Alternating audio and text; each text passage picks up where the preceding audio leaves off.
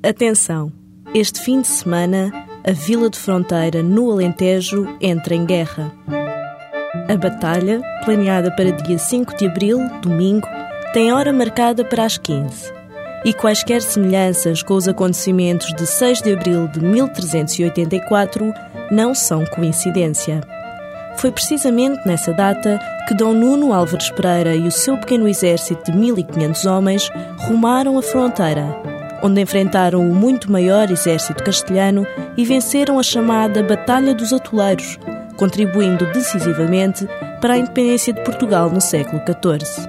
Desta vez, tudo não passa, felizmente, de uma reconstituição, que é apenas parte do evento de homenagem à Batalha dos Atoleiros, que se estenderá de sábado a segunda-feira na Vila de Fronteira.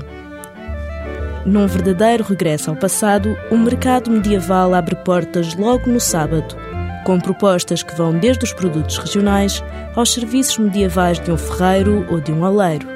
Ao anoitecer, é ainda possível assistir a um torneio medieval e viver as emoções dos espetáculos que alimentavam o povo há mais de 600 anos. Durante o fim de semana existirão também diversas animações de rua, contribuindo para manter o espírito em estado medieval. Finalmente, na segunda-feira, a cerimónia e parada anual de homenagem aos heróis de Atoleiros será terminada com o lançamento da primeira pedra do Centro de Interpretação da Batalha de Atoleiros. Um fim de semana diferente para experimentar o dia a dia de antigamente.